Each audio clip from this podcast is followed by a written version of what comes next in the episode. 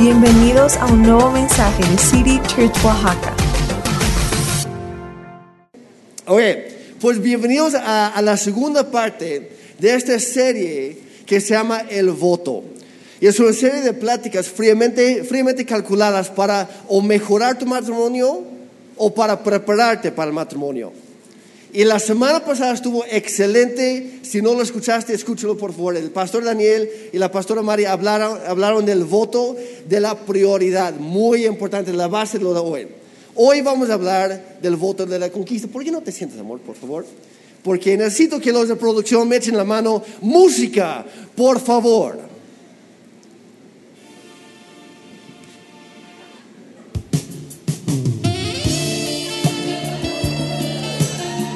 Les voy a enseñar cómo se hace.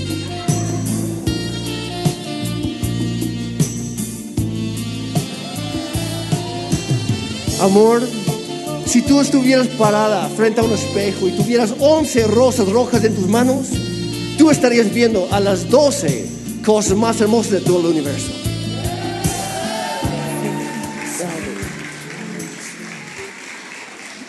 Gracias, equipo. Entonces, hoy estamos hablando del voto de la conquista.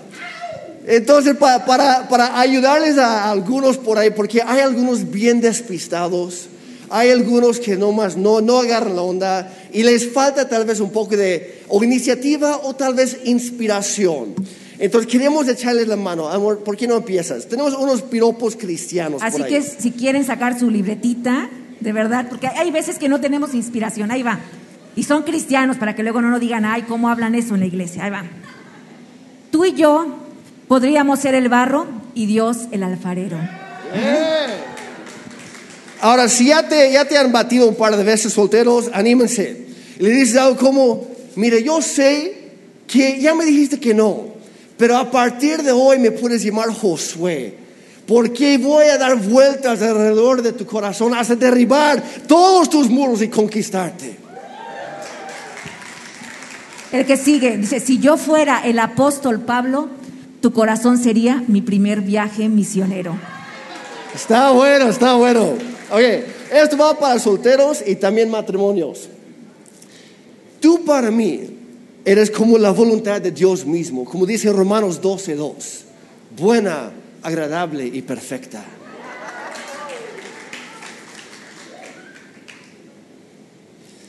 Otro, ¿no sabías que robar es un pecado? Pues a mí me has robado el corazón. El siguiente dice, que Dios te guarde y me dé la llave. Amor, tú ya la tienes, tú ya la tienes. Oye, pero, pero parece que perdí una de mis costillas, ¿no la tendrás tú? Pues vamos directo al punto hoy. ¿A cua- ¿Cuántos de ustedes han hecho algo realmente loco en nombre del amor? ¿Alguien por ahí? Nadie. Ah, una persona, dos y, y tre- tres, y las primeras tres que levantan- levantaron la mano son puras mujeres. Hombres, ¿qué está pasando? Híjole, ok, yo tengo una buena historia que contarles y si tú tienes una mejor, queremos escucharla al final, ¿sale? Y esto es algo real lo que sucedió. Cuando Ana y yo nos estábamos conociendo y éramos novios, yo vivía todavía en la costa de Oaxaca, en un pueblito en las montañas que se llama San Pedro Mixtepec, Juquila, Oaxaca. Ok, quiero decir que él vino de misionero. Para que no. Sí, vine desde Canadá, estuve ahí un año ayudando ahí en, otra, en otras ah, congregaciones, y, pero de paso conocí esta hermosura, esta, esta bella creación de Dios, y pues empezamos a platicar, pero el detalle es que yo estaba en un pueblo donde no había, no había internet, no había señal para celular, ni siquiera llegaba el correo normal, para que tengan la idea más o menos. Y un día, por la pura desesperación de comunicarme con Ana, yo empecé a buscar por todos lados, aunque fueran dos barritas de señal, para que se pudiera conectar la llamada. Y lo encontré. Y yo tuve ah, el, pues ya el hábito, se puede decir, porque lo hacía cada domingo en la noche, después de, terminar con mis actividades con los jóvenes allá, la reunión de la iglesia que era en la noche, de hecho, como a las 8 de la noche, cada domingo, yo subía a una montaña en la oscuridad. Si una cierta montaña y estar en la cima había un árbol solitario.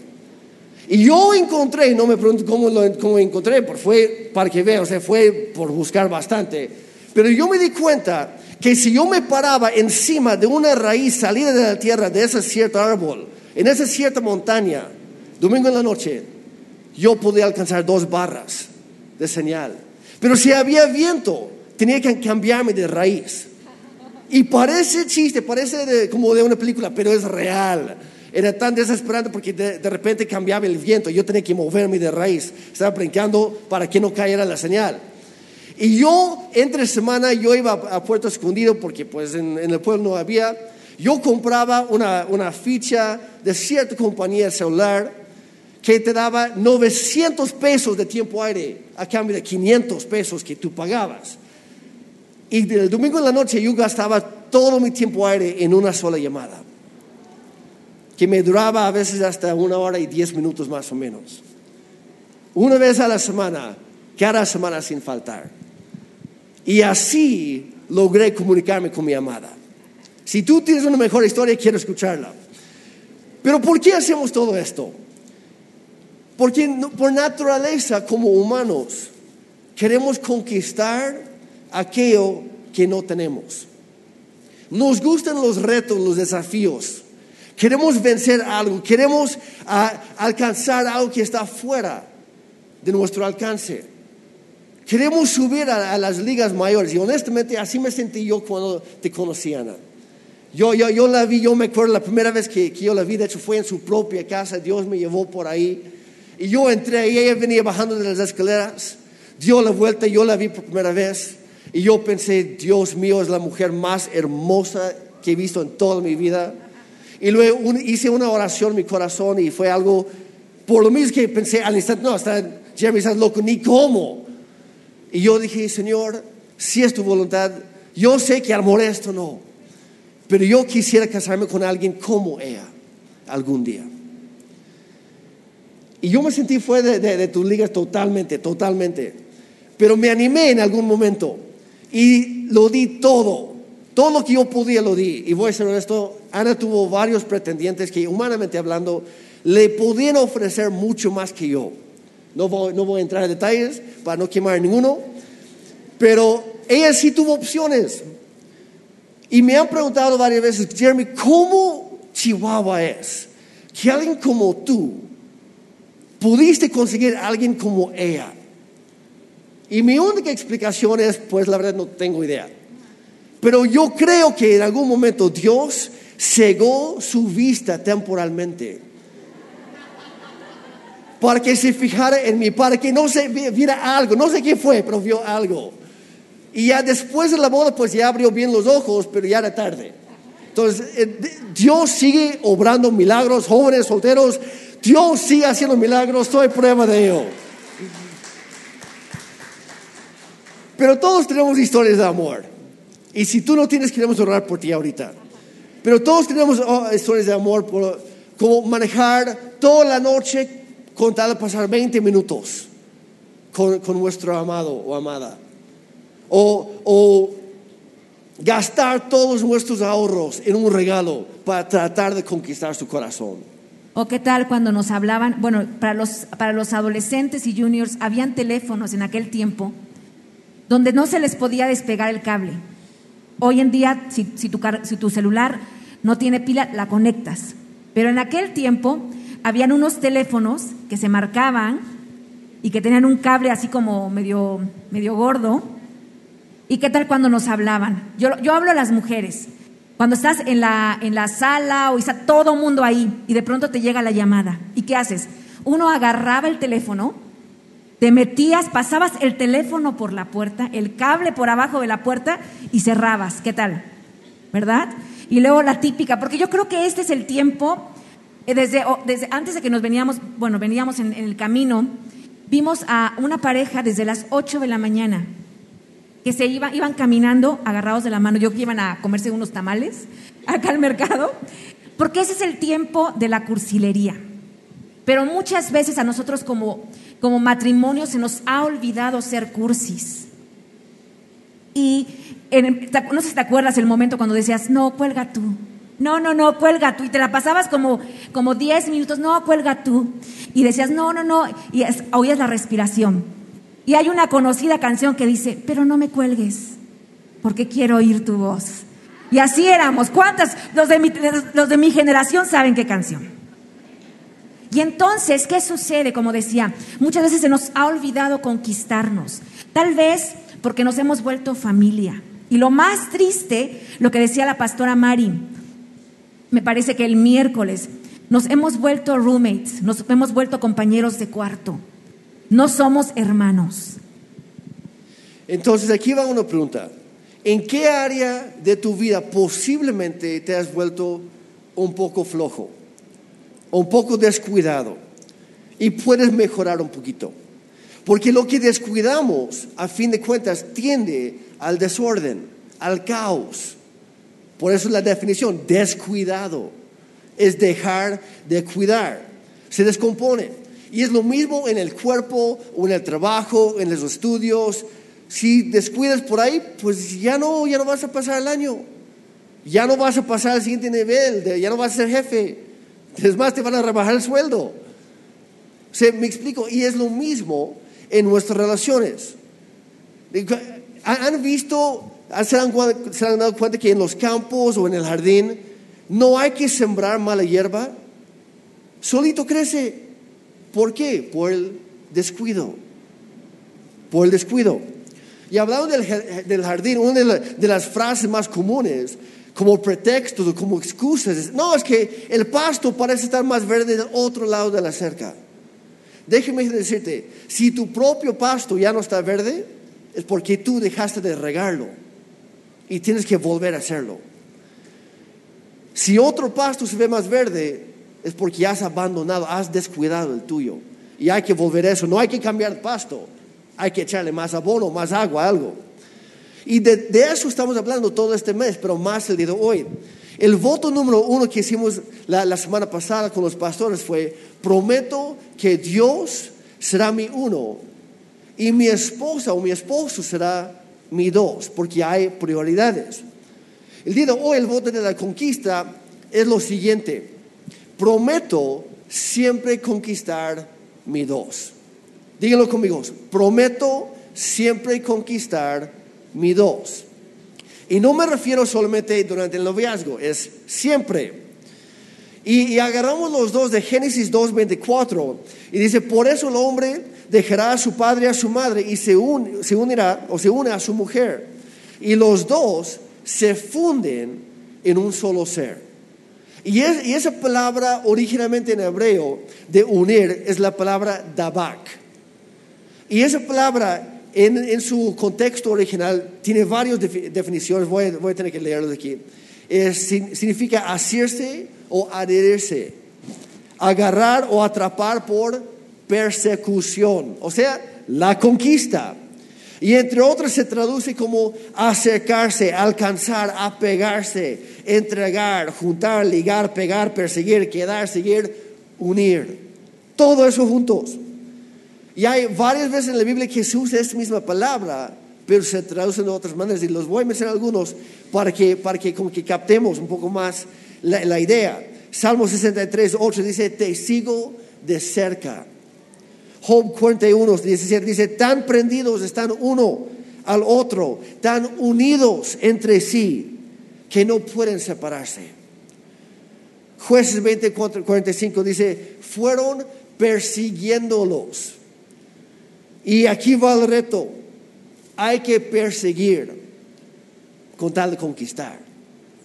Y cuando dejamos de perseguir, perdemos lo ya conquistado. Y no hay que perderlo.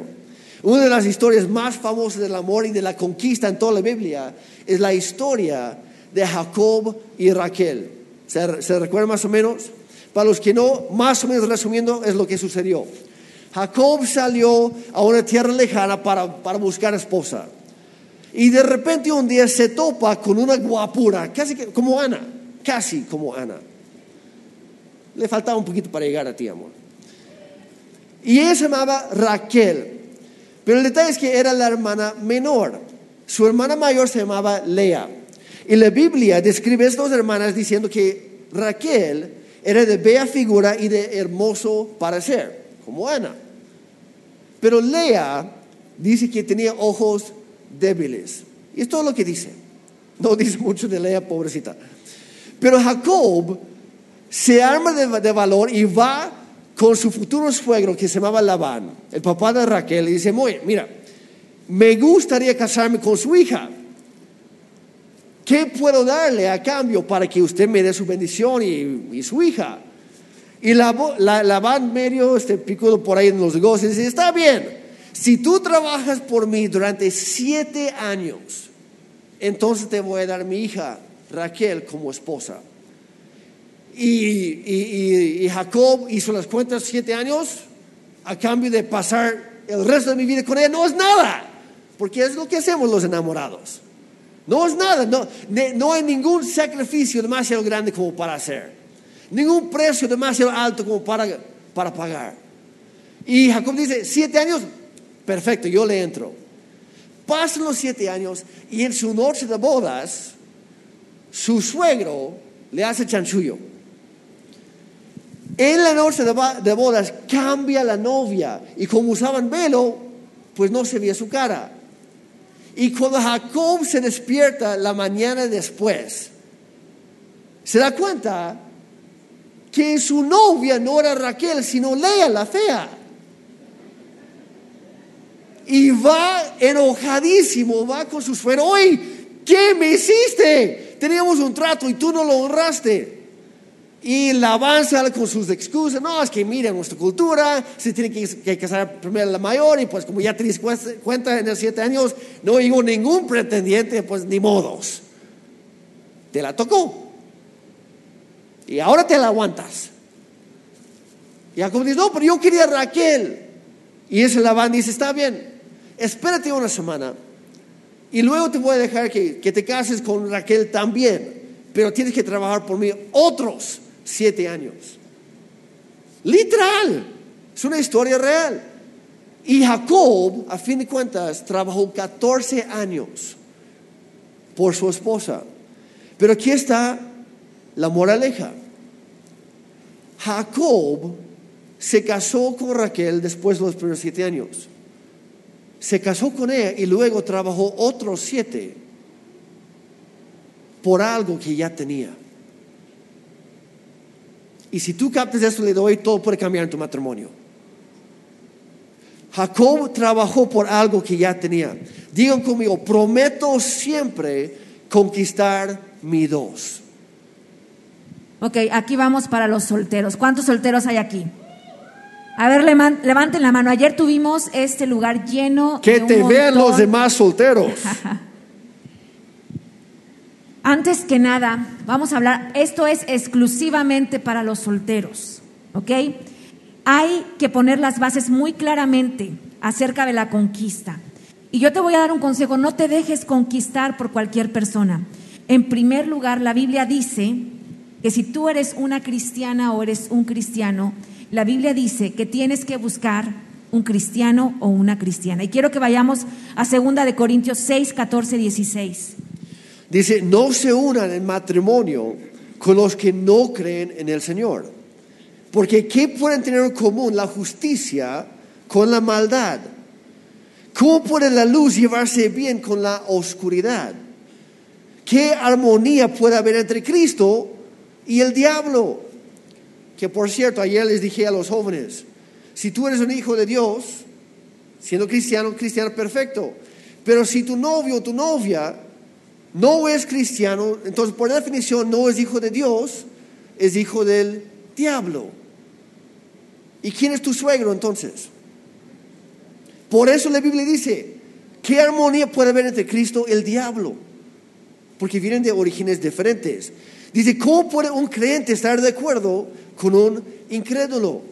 Y hay muchos adolescentes y jóvenes hoy en día que piensan que esto es solo un buen consejo de parte de Dios. Y como solo lo consideran como un consejo, ni caso le hacen. Pero esto no es un consejo, es un mandamiento. Y cuando Dios nos manda algo, hay que recordar que siempre, siempre, siempre, no es para aguardarnos la, la fiesta, es por nuestro bien. Es porque Dios quiere cuidarnos y protegernos. Quiere lo mejor para nosotros. Nuevamente, tu suegro, si no es Dios, el otro, quiere lo peor para tu vida. Y por eso te quiere engañar. Pero Dios quiere lo mejor. ¿Sabes qué? Pocas cosas van a cambiar o van a, van a afectar más radicalmente tu destino y tu vida como la persona con la que te unas sea una persona bendecida con Dios. Y voy a ser muy clara en esto, muy clara. Una decisión o una elección correcta de esa persona puede impulsar tu vida hacia tu destino en Dios. Una vez más, una persona correcta puede impulsar tu destino o tu vida hacia un destino, el destino que Dios tiene para ti. Pero también una persona incorrecta, una mala decisión va a boicotear tu vida, va a boicotear tu destino, el destino que Dios ha, ha trazado para tu vida. La persona a la que te unas va a afectar radicalmente tu destino. Y lo voy a decir una vez más, la persona a la que te unas va, va a afectar radicalmente tu destino. Así que hay que escoger bien. Y de ahí nos vamos. Para los que ya tienen novio, tienen pareja, ya están saliendo con alguien, ya se hablan con alguien. No salgas con alguien que no se interesa en conquistarte. No salgas con alguien que no se interesa en conquistarte. Y voy a hablar a los jóvenes y a las señoritas. Lo que ves es lo que hay. A veces cuando estamos enamorados o enamoradas, nos cuesta trabajo ver las alertas, las banderas rojas que se levantan. Aquello que papá y mamá dicen no es por ahí. Sabes que ellos te aman, ellos te conocen y quieren lo mejor para ti. Pero muchas veces lo pasamos por alto. ¿Sabes que La gente sí cambia, pero la gente no cambia a gente. La gente cambia individualmente cuando tomamos decisiones, pero muchas veces nos entra el síndrome de la Madre Teresa de Calcuta. Estamos acostumbrados a arreglar cosas. Si tienes un cuarto, yo decía ayer, si tienes la ropa, aunque seas un reguero en tu cuarto, sobre todo son adolescentes, tienes un reguero en tu cuarto, pero llega un momento que ves la ropa y dices, ya la voy a arreglar hoy. Por, por instinto fuimos creados para eso. Los hombres fueron creados para arreglar lo que sea. Y muchas veces agarramos a personas como proyectos de vida. Y nos hacemos la Madre Teresa de Calcuta y queremos, eh, yo creo que lo que le faltó es que, que, su papá lo amara o lo, yo estoy aquí para eso. Y sabes que tenemos que ver las banderas rojas. Ahora, yo también digo esto, las muchachas, los jóvenes, los jóvenes tienen que tomar la iniciativa de conquistar. Pero también nosotros podemos ayudarle. Ahora, con esto no estoy diciendo de que tengas que llevarle serenata todos los días, pero simplemente interesarte. Tú como mujer darte cuenta cuando las cosas, no ver moros con tranchete, porque muchas veces somos así. Y lo decía también la pastora Mari el, miércoles. Muchas veces eh, vemos que el muchacho está viendo para allá y dices que me está viendo. Y el muchacho está viendo la, la hoja que está por ahí. Tenemos que ser claras. También otra cosa muy importante para los solteros, ponle nombre a tu relación. La persona que te ame te va a dar un nombre. Es que no, aquí no existen los amigobios, no existen los amigos con derecho. Es que, ¿qué son? No, pues es que somos amigos, pero se besan, se abrazan. Ponle nombre. La persona que te ame te va a respetar y va a poner un nombre a tu relación. Así que necesitamos... Uh, valorar. Si tú te das cuenta que esta persona no te busca, que no se interesa, que vienen, a, que, que, lo has invitado varias veces y que es tu amigo y que dice, es que yo amo a Dios, pero este es un amigo, amiga, date cuenta. No es por ahí. Así que ten cuidado porque la persona a la que tú elijas va a marcar tu destino. Entonces, si esa persona, hombre o mujer, si nunca se arregla para ti, si nunca se le ocurre algo especial en una salida o una cita, es porque realmente no se interesa en la relación. No es una prioridad lo que hablamos la semana pasada. Las prioridades se ven. O tal vez nada más es un flojo o una floja. Si tú como hombre te das cuenta que, por ejemplo, que, que, ella nunca te llama, tú siempre tienes que llamar primero. Ella nunca inicia, tú siempre tienes que iniciar. Como digo, los hombres deberíamos tomar la iniciativa, pero también debería ser recíproco. Entonces, si nunca hace nada, también aguas por ahí. Pero si por otro lado, si ella toma la iniciativa y, por ejemplo, si ella te prepara un flan, porque hay besos y hay flan, y más o menos ahí se van dando. Y si ella hace algo especial, cuate, agarra la onda, date cuenta que sí está interesada y tú toma el siguiente paso. Todos los, los hombres dijeron, oye, ahí está. Porque tú como persona eres valiosa, hombre y mujer, y mereces que alguien te conquiste. Mereces que alguien te conquiste. Lo vales. Una persona que no trata de conquistarte no te valora. No está interesado en ti como debería. Y tú lo vales. Entonces, para los casados ahora. A ver, todos sabemos que deberíamos conquistar a nuestro esposo y nuestra esposa. Todos lo sabemos, ¿verdad? Y más en estas fechas. Y muchas veces tenemos buenas intenciones. Nadie, nunca ninguna de nosotras nos casamos o hombres se casaron diciendo, bueno, es que hoy voy a echarle ganas, hoy voy a, voy a, voy a conquistarla, hoy le voy a llevar serenata y mañana la voy a tirar a la basura. Nadie, nunca nadie pensó eso. Yo creo que entramos con, con la mejor intención al matrimonio. Entonces, ¿qué ha pasado? ¿Qué, qué, cómo podemos cerrar la brecha entre las intenciones y entre las acciones, entre el querer y el hacer, entre eh, que sí sentimos amor, pero nos sentimos tal vez también cansados o cansadas.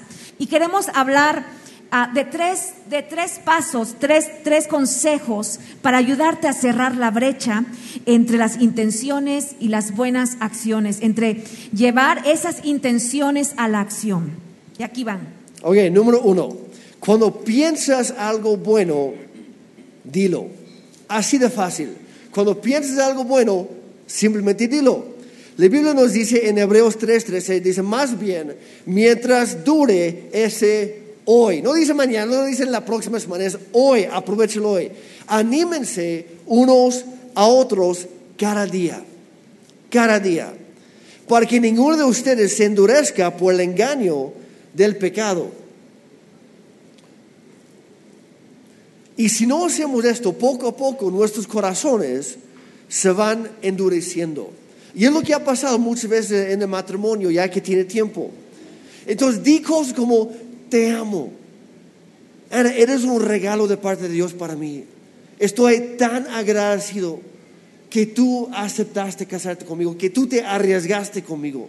Y lo digo de todo corazón, no estoy viendo el bosquejo. Porque es lo que siento. Entonces, si tú lo piensas, si tú lo sientes, hay que expresarlo. Porque las mujeres hacen muchísimas cosas, pero lo que no hacen es leer nuestra mente, hombres. A veces sí. A veces sí lo hacen, porque la verdad hacen de todo. Pero la mayoría del tiempo, voy a decirlo así, cuando estás pensando algo mal, ellas se dan cuenta. Pero cuando estás pensando algo bueno, como las cosas que acabo de decir, ellas siguen pensando que estás pensando algo malo. Entonces hay que expresarlo, hay que decirlo gracias. Y yo lo he dicho muchas veces, Ana, y esto va para los demás, yo, yo sí lo digo todo, todo, el tiempo, sí o no, pero para los demás, para que se inspiren. Yo le digo muy, muy seguidamente, Ana, si yo pudiera viajar en el tiempo y volver a escoger, créeme, te escogería a ti otra vez. Y no estoy lanzando piropos, estoy expresando mi corazón. Y hombres, hay que expresar nuestro corazón. Y si por otro lado, si no tienes nada bueno que decir, mejor no digas nada. Comenta el clima. Ese es un buen consejo. Guarda silencio, quédate callado, por favor, porque créeme, nunca quieres decir algo de lo cual te vas a arrepentir después y decir cosas cuando estás enojado, cosas como, es que no voy a voltear a mi mujer porque no lo estoy diciendo para ella, es para otros que hemos escuchado de repente que nos piden consejos. Cosas como, es que, es que eres una loca. Mi madre tenía razón acerca de ti. O te pareces a tu mamá. O le hubiera en su caso a mi mamá cuando me dijo, esa chava no te conviene, hijo. Cosas como esas nunca, nunca van a ayudar a resolver nada. Al contrario, hombres, estás cavando tu propia tumba. Sea literal. Hay que ser sabios, hay que ser prudentes, hay que expresar nuestro corazón. Y también hay que saber cómo o en qué momento guardárnoslo y orar. Entonces, hombres, conquista a tu esposa con palabras de afecto. Y esto va a ser casi la revelación del siglo para algunos. Pero hay algo que, que se llama, o se conoce como afecto no sexual. Y es afecto que no es sexual. O sea, no tiene nada que ver. Yo sé que los hombres pensamos en una sola cosa, pero sí existe tal cosa como afecto que no es sexual para nada. O sea que sí es posible agarrar la mano de tu esposa y que no se pase de ahí. Es posible abrazarla solo porque quieres mostrar afecto. Es más, yo tengo la costumbre de demostrar muestras de afecto constantemente a mi esposa. Y a veces mis hijas que están aquí en primera fila, a veces ellas no, a veces se quejan un poquito, pero ellas están acostumbradas, a fin de cuentas, a ver que papá besa a su mamá. Es algo bueno, es algo normal, que papá abrace a mamá, que papá se exprese de una manera bonita a mamá, que le respete, que le dé su lugar. Y cada noche, casi cada noche antes de dormir, yo le doy un masaje a mi esposa para ayudarle a dormir mejor. Y procuro en la mañana tener su café listo cuando ella se levanta.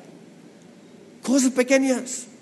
Demuestra cuánto le amas, no pidiendo algo a cambio. Porque los hombres tenemos la, la, habilidad de convertir cualquier cosa, literal cualquier cosa, en otra cosa. Cuando nos dicen de repente, oye, quiero que me ayudes en la casa, ¿puedes trapear el piso? Y ahí estamos. Yo puedo trapear tus pisos, nena. Y ni sabemos lo que estamos diciendo. Pero para nosotros es como que un piropo, son como que, ah, Y hombres, por favor. O sea, hay un momento para todo. Pero muchas veces lo, único que quieren escuchar nuestras esposas no es lo que queremos de ellas, sino lo mucho que las apreciamos, que las valoramos, que estamos agradecidas por ellas. Palabras de afecto, te amo porque tú honras a Dios. Te amo porque eres divertida. Te sacrificas tanto por nuestra familia y gracias por hacerlo. Cosas por el estilo.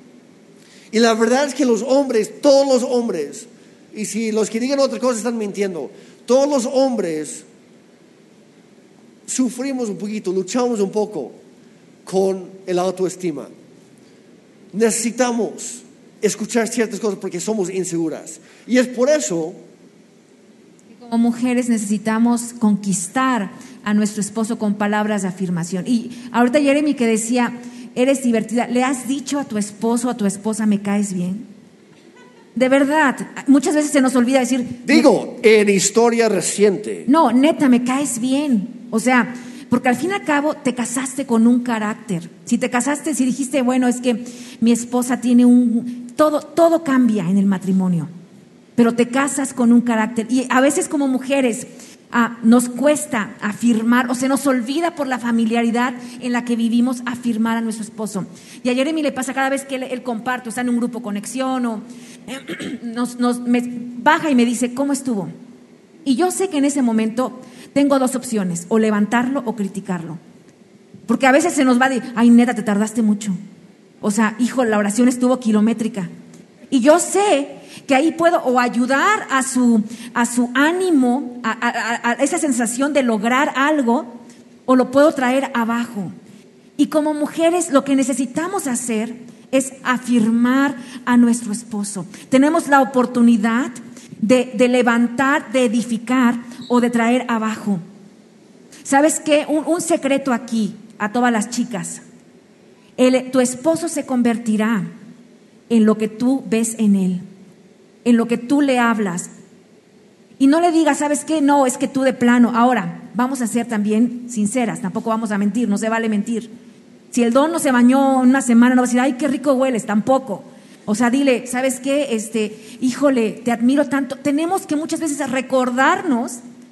Yo creo que ahorita te vayas a tus, a tus memorias y te acuerdes cómo lo veías cuando lo, lo viste por primera vez. Muchas veces se nos ha olvidado admirarlos por la familiaridad, porque ya somos eh, compañeros de, de somos papás de hijos, compañeros de cuarto, y se nos ha olvidado. Y necesitamos volver a, a volver a, a, afirmar. Y no, no decir, sabes que tú no eres, eres un bueno para nada, tú de plano no haces nada bien. Vamos a cambiar esas cosas. Muchas veces yo sé que ah, necesitamos hablar palabras que edifiquen. La Biblia es muy clara, dice, la mujer sabia edifica, pero la necia con sus manos la destruye. Yo sé que muchas veces mujeres estamos cansadas. Si tienes hijos chiquitos que no paran, y voy a decir, bueno, al fin y al cabo, ni, ni a quién echar la culpa porque los queríamos nosotros, ¿no? Pero bueno, si son tremendos y ya estás cansado y estás y vienes a lo mejor del trabajo, trabajas y estás cansada. Y muchas veces las mujeres estamos tan cansadas que somos como esas teteras, yo no sé si las conocen, que, que las pones en la estufa y empiezan a chiflar cuando ya están hirviendo. Y muchas veces nos sentimos así, estamos hartas. Y de pronto, cuando, cuando estamos ya casi hirviendo del coraje, de pronto sin querer queriendo se nos sale algo, ese silbido, que muchas veces en ese silbido hablamos una maldición, traemos un mal momento a la casa, creamos un, algo tremendo. Y lo que tenemos que hacer para que esa tetera no empiece a, silbar es retirarla de la estufa. Y muchas veces tenemos que calmarnos. Y como decía Jeremy, un, un consejo que yo lo escuché hace mucho tiempo en una película, si no tienes nada bueno que decir, comenta el clima. Si no tienes nada bueno que decir, guarda tus palabras. Pero la Biblia es muy clara, las mujeres podemos edificar, pero también podemos destruir. ¿Sale? Así que vamos a, animarlos con palabras, con algo que los, que los aliente. Por ejemplo, que traes, a lo mejor, a lo mejor en tu casa tú dices, yo soy la que tengo que llevar a mi esposo porque no le gusta y, y ahí lo tengo sentado. Cada vez que salgas, dile, sabes que cada vez que salimos de, de, de Siri, me siento más cerca de ti. O que pasan las festividades y a lo mejor tu esposo no va a orar. Perdonen, señores, perdonen. Estoy hablando, estoy hablando de las mujeres. A lo mejor tu esposo no es el que ora, pero en Navidad él va a orar. Y él va a decir, Señor, te doy gracias por esos alimentos y que no nos caigan bien, que no nos caigan mal. De verdad, necesitamos, después necesitamos recordarnos cómo, cómo el corazón nos latía cuando lo veíamos. Porque muchas veces se nos ha olvidado. Y créeme, hombre, sí o no, si escuchamos qué bien oraste, qué sexy, qué guapo te veías cuando estábamos orando, o no, que vamos a orar más. Claro que sí, hay que invertir, hay que empujar un poquito. Entonces, hombres, ella quiere saber ¿me amas hoy? Y ellos quieren saber, ¿me admiras hoy? Entonces, número uno, cuando piensas algo bueno, dilo. Y el segundo es muy parecido, cuando piensas en algo especial, hazlo. No es para meter culpa aquí, pero en Santiago 4:17 dice, si ustedes saben hacer lo bueno y no lo hacen, ya están pecando. Así que, hombre, regresa temprano del trabajo cada vez que puedas. Y de paso, compra algo, algo de comida, para que tu esposa no tenga que preocuparse en buscar algo. Mándale un mensaje de texto, llámale desde el trabajo durante el día varias veces. Cada vez que tengas un descanso, cada vez que tengas un respiro, comuníquete con ella. Pasa por unos flores, no sé. Llévala a tomar un café, lo que sea. Acuérdate de lo que hacían cuando eran novios y vuelve a hacer eso. Hazlo especial. Si tiene hijos pequeños, ayuda hombres a bañarlos, a dormirlos, a orar por ellos en la noche o este, leerles un cuento algo así. Ayuda en la casa, sea limpiar los pisos, sea lavar los trastes y hazlo con una sonrisa. Y hazlo sin que te lo pidan, que es todavía mejor. Escríbele una nota de, de amor. Tiende la cama tan solo. Recoge tus sucios calcetines del piso. perdón, es que estaba hablando con un hombre esta semana que está en separación y es lo único que se le ocurre que hizo mal. Entonces, aunque sea, levanta tu, tu ropa sucia. No sé, ve- vean una película romántica como Orgullo y Prejuicio en lugar de Rambo número 47 o algo así. O, chicas, mujeres, viceversa. Piensa en el otro. El punto es este, trabajan juntos como equipo y que cada uno busque el bien del otro. Haz algo que tu esposa o tu esposo disfruta hacer. Número tres, si quieres algo diferente, entonces cambia tú. Ojo que no dije cambia de pareja. Es lo que muchos hacen y tiran a la basura todos los años invertidos y pierden mucho más de lo que ganan después. No cambia de modelo, cambia tú. Cambia tú. Muchas veces pensamos, no, es que si tan solo ella hiciera esto o el otro. O piensa, si tan solo mi esposo fuera un mejor líder espiritual en el hogar, si, si ayudara más con la familia. Mira, si agarra el tuyo, déjalo en la mesa y apágalo. Pon el ejemplo. Enfócate tú más en la familia, en tu esposa, en tu esposo. Y pronto o tarde se va a dar cuenta que mientras él o ella está, siente unos ojos viéndolo o viéndola. Y por la misma incomodidad va a hacer lo mismo. Ah, perdón, ¿me quieres decir algo? E inicia la conversación. Si me están siguiendo. Si quieres algo de frente, cambia tú. No te quejes de tu esposo o de tu esposa. No te quejes de algo que tú mismo no estás dispuesto a cambiar. Invierte esa energía, ese deseo en cambiar tú. Las mujeres son multiplicadoras. Si tú le das una casa, lo convierten en un hogar. Si tú le das amor, hombre, ellas lo convierten en bebés. ¿Qué te espera? Porque son multiplicadoras. Ya sabes lo que pasa. Y cada palabra es una semilla. Siempre estamos sembrando algo. Pero lo que tú siembres el día de hoy es lo que tú vas a traer a casa el día de mañana. O lo que vas a, lo que vas a encontrar en casa cuando tú regresas del trabajo. Yo conozco hombres que tienen ley, no salen en la mañana de su casa sin antes darle un buen beso de despedida a su mujer y unos cuantos piropos. Y luego mantienen la comunicación durante el día, desde el trabajo. Y cuando vienen llegando a casa, le hablan a su esposa, oye, hace falta algo en la casa, hay algo que puedo hacer por ti. Y cuando llegan por fin a casa, ya han puesto todo el ambiente desde antes. El que tenga oídos para oír, que oiga. El día de mañana es 14 de febrero. No hay excusas. Y tienes una excelente oportunidad para hacer algo. Y llevas 19 años olvidando para el aniversario. O ya no haciendo nada. Ni el 14 de febrero, ni Navidad, ni cumpleaños, ni nada. Mira, el 14 de febrero solo es un día. Pero las mujeres, a las mujeres les gustan los detalles. Así que aprovecha.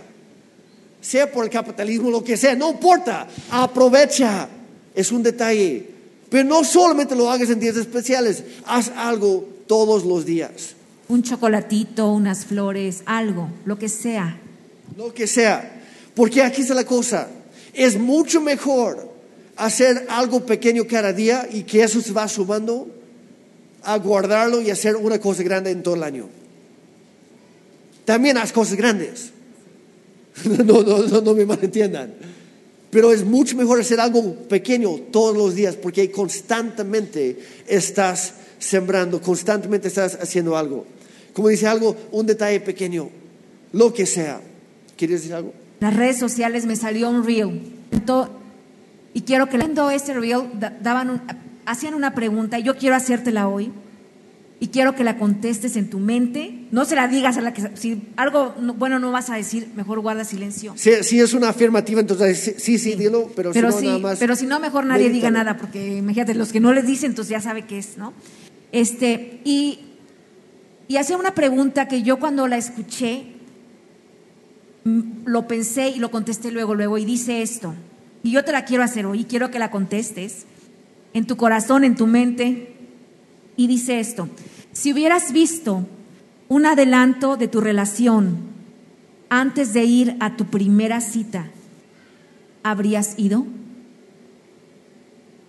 Una vez más, si hubieras visto un adelanto de tu relación antes de ir a tu primera cita, ¿habrías ido? Y yo sé que muchos en su mente dicen, nunca jamás. Yo te puedo decir, yo cuando lo leí, le dije a Jeremy, sí, sí, sí, por siempre sí, hubiera ido a mi primera cita. Y yo también, eh, como dije hace rato, yo se lo he dicho muchas veces, lo de viajar en el tiempo y escogerte otra vez. Ahora, ni- ningún matrimonio es perfecto, créeme, nosotros no lo somos.